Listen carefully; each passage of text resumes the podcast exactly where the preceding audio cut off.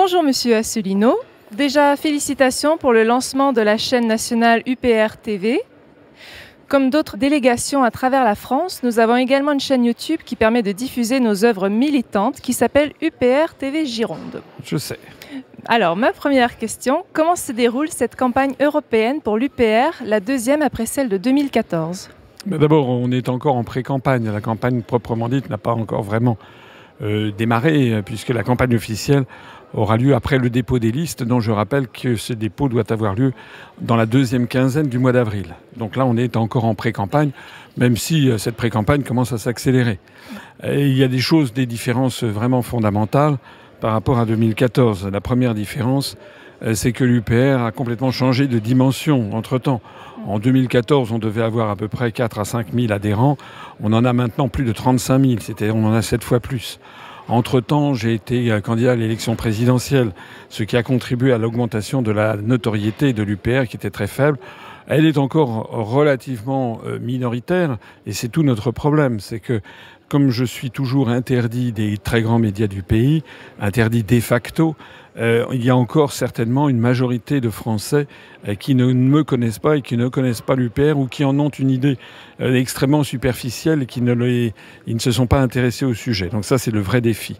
Mais pour le reste, notre mouvement est en très forte ascension du point de vue des adhésions.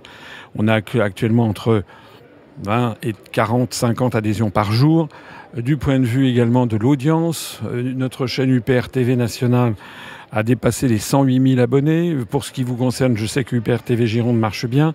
Euh, nous avons également euh, un nombre de vues par, euh, par, par chaque émission que nous faisons qui est très impressionnant. Et ce qui est impressionnant plus encore et plus favorable et c'est la comparaison du nombre de vues que je réalise sur quelques médias mainstream qui veulent bien m'inviter par rapport à ce que réalisent d'autres personnes. J'ai à l'esprit, par exemple, le fait d'être passé sur le talk du Figaro Vox il y a environ une semaine. La vidéo est en ligne depuis 6 ou 7 jours. J'en suis à plus de 110 000 vues, alors que sur la même, euh, la même émission, Madame Nathalie Loiseau, qui est actuellement ministre des Affaires européennes et qui va être tête de liste pour En Marche aux élections européennes, donc euh, ce n'est quand même pas rien, c'est le parti présidentiel, eh bien sa vidéo dans la même émission est en ligne depuis deux semaines et elle culmine à 410 vues. Euh, ça témoigne la différence énorme entre les 110 000 vues pour ce qui me concerne et les 410 vues pour Madame euh, Loiseau, témoigne de la différence, je pense, d'intérêt que nous suscitons dès lors que les gens nous connaissent. Donc ça, c'est la première différence. Une deuxième différence pour les européennes, c'est que nous allons maintenant avoir une liste nationale. On revient au principe des listes nationales, alors qu'en 2014, on était encore dans les listes des grandes circonscriptions interrégionales. C'est-à-dire qu'il y avait huit listes par grande région en 2014, et dans chacune des grandes régions, il y avait énormément de listes. Par exemple, en région Île-de-France, il y avait eu 32 listes.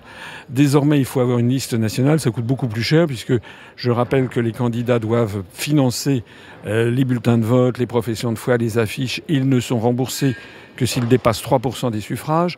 Et donc ça va limiter le nombre de listes. Je pense qu'on aura sans doute entre 10 et 15 listes euh, pour ces élections, alors qu'en 2014, il y en avait entre 20 et, 32, euh, ce qui favorisait évidemment l'émiettement des suffrages. Donc ça veut dire aussi, que c'est ce qui nous rend euh, optimistes pour les résultats à venir, ça veut dire également que la campagne va se focaliser sur les vrais enjeux européens et ne va pas être diluée à des niveaux régionaux qui n'intéressaient plus personne. Est-ce qu'il y aura également des réunions publiques locales de nos candidats ou uniquement des meetings nationaux avec les têtes de liste? Et quels seront les thèmes développés lors de cette campagne? Bah, les thèmes développés pendant la campagne ils sont clairs, c'est euh, la sortie de l'Union européenne, le Frexit, la sortie de l'euro, expliquer très exactement pourquoi la France est dans cette situation, expliquer que s'il y a de plus en plus de gilets jaunes qui euh, se tournent vers l'UPR, c'est parce qu'ils débattent sur les ronds-points et ils sont à la recherche de la cause des causes. Pourquoi est-ce que les Français, quand ils votent à droite ou quand ils votent à gauche, à tour de rôle, ils ont en fait, au bout du compte, à quelques nuances près, la même politique, qui est une politique qu'ils rejettent. Une politique qui consiste à démolir le droit du travail, à privatiser les services publics, à brader le patrimoine national, à fusionner les communes contre la volonté de leurs habitants, à s'attaquer aux retraites, à, creuser les inégalités, à s'aligner diplomatiquement et militairement sur les États-Unis d'Amérique. Tout ça, les gens sont à la recherche de quelque chose et puis euh, ils nous découvrent. Donc euh, je pense que nous sommes tout à fait portés par les événements et bien entendu nous serons aussi portés par ce qui est en train de se passer au Royaume-Uni avec le Brexit. Alors bien sûr, il y aura des grands meetings nationaux, on en a prévu 10, euh, dont d'ailleurs un meeting national qui aura lieu euh, à Bordeaux euh, d'ici à peu près un mois, enfin, vers la fin avril, aux alentours du 20 avril. Le 26 avril. 26 avril, voilà, j'ai pas toutes les dates à l'esprit. et donc d'ici un mois. Et donc là, on aura évidemment non seulement moi-même, mais plusieurs des, membres de la, liste nationale. Et puis par ailleurs, évidemment, moi je continue à faire des réunions publiques à un niveau plus modeste, au niveau local. Hier, j'étais, je participais à la journée de la francophonie à, Toulouse, et on va avoir un certain nombre de nos euh, candidats qui vont faire également des réunions. Par exemple, Charles-Henri Gallois va en faire dans les jours qui viennent à Dijon et à Nevers. Vincent Brousseau va en faire également. On va se démultiplier au cours des semaines qui viennent. Vous avez employé plusieurs fois le terme fascisme bleu ces derniers jours. Pouvez-vous nous en dire plus? Ben, Je vais en parler là plus précisément. On est dans le cadre de Sciences Po euh, Bordeaux et la conférence que je fais a pour terme euh, Peut-on euh, encore être contre l'Europe? Alors je vais préciser un petit peu cette conférence. En réalité, nous sommes dans une situation où les partisans de la construction européenne, sentant que leur projet utopique est en train de s'effondrer et de leur filer entre les doigts, eh bien, sont de plus en plus euh, agressifs et de plus en plus euh, en fait, refusent de plus en plus tout débat de fond. Voilà. Euh, c'est d'ailleurs le problème qui se pose avec le Royaume-Uni et le Brexit. Je vois des gens qui me disent, notamment des journalistes, qui me disent ah, Vous vous rendez compte ce qui se passe Le Brexit, c'est impossible, c'est la catastrophe. Comment pouvez-vous soutenir ça? Je leur réponds que le Brexit se passe très bien du point de vue économique. Au contraire, la situation économique au Royaume-Uni est bien plus favorable qu'elle n'est en France. Tout se passe très bien. En revanche, qu'est-ce qui se passe mal au Royaume-Uni? C'est que ceux qui ont été battus, les 48% du Remainers, qui ont été anti-Brexit, refusent le résultat des urnes. C'est-à-dire que leurs dirigeants ne cessent que de mettre des bâtons dans les roues pour empêcher que le Brexit ait lieu. Je pense que c'est un combat d'arrière-garde. Je pense que le Brexit a très probablement, c'est pas sûr, mais très probablement le Brexit aura bien lieu à la bonne heure et probablement sans accord. Et on va voir ensuite la, suite des événements. Mais c'est vrai qu'actuellement, il y a une tentation, enfin c'est même plus qu'une tentation, des manœuvres qui consistent de plus en plus à empêcher tout débat. J'en suis d'ailleurs la, la, preuve vivante. Hier soir, il y avait un débat à la télévision sur BFM où ils avaient retenu six chefs de parti pour sortir de la crise des Gilets jaunes. Or, les partis qu'ils représentent sont des partis qui sont tous, ou qui sont en tout cas assez déconsidérés parmi les Gilets jaunes. En revanche, il est de notoriété publique que l'UPR est à le vent en poupe chez les Gilets jaunes, qu'on parle beaucoup de l'UPR et d'Asselineau. On n'était pas là. Le scandale est plus grand encore lundi, le 4 avril, puisque France 2 a décidé d'organiser un débat avec les têtes de liste aux européennes.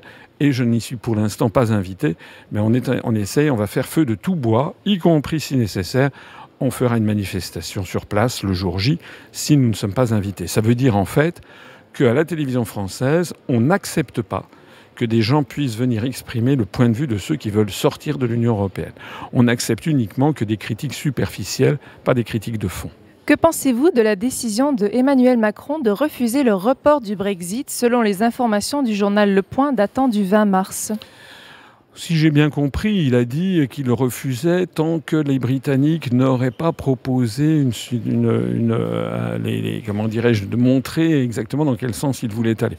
Moi, le sentiment que j'en ai, c'est que c'est une espèce de course de qui perd gagne entre les Britanniques et les, et partisans de la construction européenne et les Européens du continent euh, pour savoir finalement qui va porter le chapeau du Brexit sans accord. Moi, je pense que Macron est en train de tomber dans le panneau. Euh, c'est-à-dire qu'il est en train d'endosser euh, ce que les Britanniques veulent lui faire endosser, c'est-à-dire la responsabilité du Brexit sans accord. Mais je rappelle que les Britanniques, finalement, ont intérêt à un Brexit sans accord. S'il y a un Brexit sans accord, ils ne paieront pas, excusez-moi du peu, les 44 milliards d'euros qu'on leur réclame. En revanche, il y a des gens qui, auraient intérêt à ne qui n'ont pas intérêt à, à, un Brexit sans accord, c'est M. Macron lui-même, puisque ça veut dire qu'il va falloir que la France euh, se substitue au prorata de, de, son pourcentage dans le budget, euh, se substitue au non-versement de cette prime peut-être par les Britanniques, sans compter tout le reste. En fait, M. Macron, je, je confirme le diagnostic, est un imbécile. Ça correspond un petit peu à ma prochaine question. Je voulais vous demander, le Brexit ne va-t-il pas accentuer le racket des Français qui vont devoir a priori compenser financièrement le départ des Anglais? Et du coup, pourquoi Macron ne dit-il rien à ce sujet? Mais parce que Macron, de toute façon, ne dirige pas la France pour le compte des Français ni pour la, France. Macron déteste la France et déteste encore plus les Français. Il l'a dit, vous savez, le naturel revient au galop. Dès qu'il est interrogé, dès qu'il franchit les frontières, il n'a pas de mots assez durs contre la France et contre les Français. En fait, il déteste le pays à la tête duquel il a été propulsé par l'oligarchie qui, qui tient les médias. C'est d'ailleurs les Français l'ont compris, les Français le sentent. Je pense que tout ceci risque de très très mal se terminer, d'autant plus que Macron est en train de virer carrément fasciste bleu, puisque maintenant on en est à annoncer qu'il va y avoir l'armée euh, qui va être mobilisée pour l'acte 19 des Gilets jaunes. Alors bien entendu, on dit qu'ils vont protéger euh, les joyaux de la couronne et puis les policiers feront du maintien de l'ordre. Et ensuite, on va voir ce qui va se passer sur le terrain. C'est la première fois depuis les grèves insurrectionnelles de 1947 qu'un gouvernement ose appeler l'armée contre des manifestants. C'est extrêmement grave. Macron est un dingue. Je pense que psychiatriquement, il devrait se faire consulter. Euh, je pense qu'il est en train d'emmener la France dans des, dans, des, dans des zones très, très dangereuses. Euh, Macron, en fait, effectivement, ne défend pas l'intérêt des Français. Mais vous avez raison dans votre question. En fait, ceux qui vont le plus morfler, c'est les Français avec le Brexit. Parce que les Britanniques, à partir du 29 mars, si c'est bien le 29 mars qu'il y a eu le Brexit, ils seront sortis de cette prison des peuples et ils vont arrêter de payer. Mais nous, on va être obligés de se substituer pour partie au financement des Britanniques. Ça va nous coûter des milliards d'euros de plus à verser euh, aux autres, notamment aux Polonais qui achètent des avions F-16 américains contre les avions français. Alors parlant des Gilets jaunes, quelles issues semblent possibles à ce mouvement, encore soutenu par une majorité de Français après quatre mois de manifestations? Ben, moi, je ne cesse que de dire depuis le début qu'il faut rester dans la légalité. Il faut faire des manifestations non violentes. Le problème, il y a deux problèmes, c'est que d'une part, euh, il y a des gens qui deviennent fous de rage devant l'absence totale de réponse du gouvernement, ou pire encore, devant des manipulations qui se voient comme le nez au milieu du visage, qui consistent à faire un grand débat qui n'est pas un débat, qui est un pitoyable one-man show avec des questions et des réponses où toutes les questions sont déjà, sont déjà verrouillées à l'avance. Hein. Du style, quelles sont les dépenses publiques que vous voulez diminuer? Ah bon, et si les gens voulaient augmenter les dépenses publiques, ils font comment? Quelles sont les privatisations à faire en premier? Enfin, et oui, si les gens sont contre. Donc tout ça est gros comme une maison. Et c'est vrai qu'il y a des gens qui ont le sentiment qu'ils ne pourront pas se faire entendre s'ils ne passent pas à des actions plus violentes. Euh, ça, c'est un premier point. Euh, et puis un deuxième point, c'est qu'il euh, n'est pas exclu non plus que parmi les casseurs, il y ait euh, des provocateurs. Hein. Moi, ces black blocs qui sortent comme ça à chaque fois qu'on en a besoin pour discréditer un, euh, mouvement, c'est un peu surprenant. Hein. On les avait déjà vus le 1er mai pour discréditer le mouvement des syndicats. Là, on les voit réapparaître. Moi, j'aimerais savoir exactement, il faudrait qu'il y ait des études très précises qui soient faites sur qui sont exactement ces, black blocs. En attendant, euh, en attendant, le problème, c'est qu'il n'y a pas de solution puisque Macron n'est jamais que le gouverneur de la province France euh, pour un État-continent dirigé par des gens qui ne sont pas français. Tout est dirigé depuis la Commission européenne de Bruxelles, la Banque centrale européenne de Francfort et l'OTAN depuis Washington. Donc Macron, la marge de manœuvre de Macron est quasiment, quasiment nulle. Elle est extrêmement faible. Et donc il est entre le marteau et l'enclume. Euh, moi, je ne vois pas très bien, euh, je ne vois pas très bien la solution, parce qu'il va bien falloir que l'un des deux, entre Macron et les Gilets jaunes, euh, mettre le genou à terre. Voilà. Et donc tout l'enjeu des mois qui viennent, c'est qui va mettre le, genou à terre. Euh, je pense que Macron a du souci à se faire, parce que je vois que la détermination des Français est quand même intacte, et que Macron s'est rendu au Dieu, en fait, à mon avis, à au moins 80% de la population française. À tous les égards, y compris par son regard bravache et provocateur, comme par exemple le fait de se, montrer en train de faire du ski euh, voilà, en haut des pistes de ski pendant que, Paris est en, est en ébullition. Euh, tout ça, c'est des provocations qui finiront un jour ou l'autre par se payer. Alors, pour conclure, avez-vous un message particulier à adresser aux adhérents de l'Aquitaine? Je voudrais d'abord les remercier pour leur activité, pour euh, leur dynamisme. Je sais que c'est euh, une région où les gens sont particulièrement actifs à l'UPR. Je voudrais leur dire de ne surtout pas baisser les bras. C'est le moment au contraire d'une mobilisation générale parce que euh, il s'agit le 26 mai des élections européennes. C'est un, une élection à un tour. Je le rappelle, c'est pas une élection à deux tours, donc il n'y a pas des calculs, vous savez, de billard à trois bandes, du style je vais voter pour quelqu'un avec qui je ne suis pas d'accord, mais qui a plus de chances d'être au deuxième tour que si et ça. Non, là, chaque voix va compter. Chaque voix va compter et je rappelle que si nous dépassons les 3% des voix, nous allons récupérer toute notre mise de fonds. Nous avons budgété 1 200 000 euros et la collecte que j'ai lancée le 1er novembre fonctionne très bien puisqu'on a dépassé les 850 000 euros euh, à la, à la mi-mars. Donc euh, nous aurons notre budget. Si on dépasse 3%, on récupérera ce budget qui sert à financer les bulletins de vote, les professions de foi, les affiches, les, grands meetings nationaux, etc. On récupérera cet argent, ce qui nous permettra euh, donc de, nous lancer très rapidement dans la campagne pour les élections municipales qui ont lieu dans, je le rappelle, dans un an exactement, et où l'UPR va essayer d'être présente dans le plus grand nombre possible de municipalités. Et puis si nous dépassons 5% des suffrages, eh bien nous avons immédiatement trois députés. Or pour nous, ça serait évidemment très très très important. Ça nous donnerait dépasser 5%. D'abord, ça montrait qu'on a, a franchi une marche importante.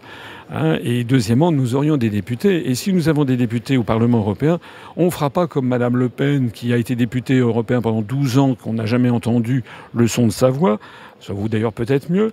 On ne fera pas non plus comme M. Mélenchon, qui a été député européen pendant 14 ans. Et la seule fois où il s'est manifesté, c'était pour approuver notamment les farines animales hein, ou, quasiment les OGM. Donc euh, nous, on, on fera du Nigel Farage, c'est-à-dire que lorsque, si je suis député européen, vous comptez sur moi pour que ça déménage.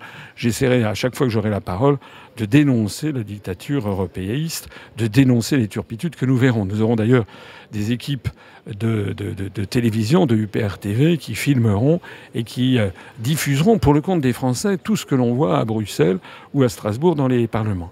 Alors, euh, certains pourront penser que c'est très, très ambitieux d'avoir 5%. C'est ambitieux. Je pense que ça n'est pas inaccessible parce que je rappelle je rappelle que dans les toutes dernières élections auxquelles nous avons participé, l'élection législative partielle à Mayotte et l'élection législative partielle dans l'Essonne, nous avons fait 1,8 et 1,4% Et c'était avant l'affaire des Gilets jaunes. C'était avant que Étienne Chouard, notamment, appelle à voter pour, euh, pour, euh, pour notre liste. C'était avant également les ralliements que nous sommes en train d'engranger. Nous avons eu le ralliement euh, d'une responsable de France Insoumise à Soissons dans l'Aisne, qui, Madame Eiverts, qui a été candidate pour France Insoumise dans la quatrième circonscription de l'Aisne en 2017. Nous venons d'avoir le ralliement d'un conseiller municipal de Saint-Omer qui était jusqu'à il y a un an et demi membre du Front National et qui a claqué la porte du Front National et qui vient de nous rallier. Donc je pense que nous sommes actuellement, quand je dis je pense, je suis sûr que nous sommes le seul mouvement politique français capable de rallier des personnes d'horizons aussi différents sur notre programme dont je rappelle qu'il s'inspire étroitement du Conseil national de la résistance. Et je voudrais dire en conclusion que au moment de la présidentielle, j'avais rallié 337 000 suffrages. Depuis deux ans, notre notoriété est en croissance verticale. S'il y a 60% d'abstention aux européennes, comme il y a 45 millions d'électeurs, ça veut dire qu'en gros, il pourrait y avoir 20 millions de votants. Et s'il y a 20 millions de votants, 5%, ça fait 1 million de suffrages pour avoir des députés. Il y a deux ans, j'ai obtenu 337 000 suffrages. Depuis lors, depuis les deux ans écoulés, il y a eu énormément d'augmentation du nombre d'adhérents, de la notoriété du mouvement. Les événements se chargent d'aller dans notre sens. La scène politique française est un peu en désarroi. Et je pense que si tout le monde s'y met, eh bien, on peut atteindre les 1 million, 1 million 100 000, 1 million 200 000 voix et avoir les députés. C'est pour ça que je pense que c'est vraiment le moment de se mobiliser tous ensemble. Et je compte beaucoup sur les adhérents de la région Aquitaine, Nouvelle-Aquitaine. Merci beaucoup François Asselineau d'avoir accordé cette interview à UPR TV Gironde. Merci beaucoup à vous.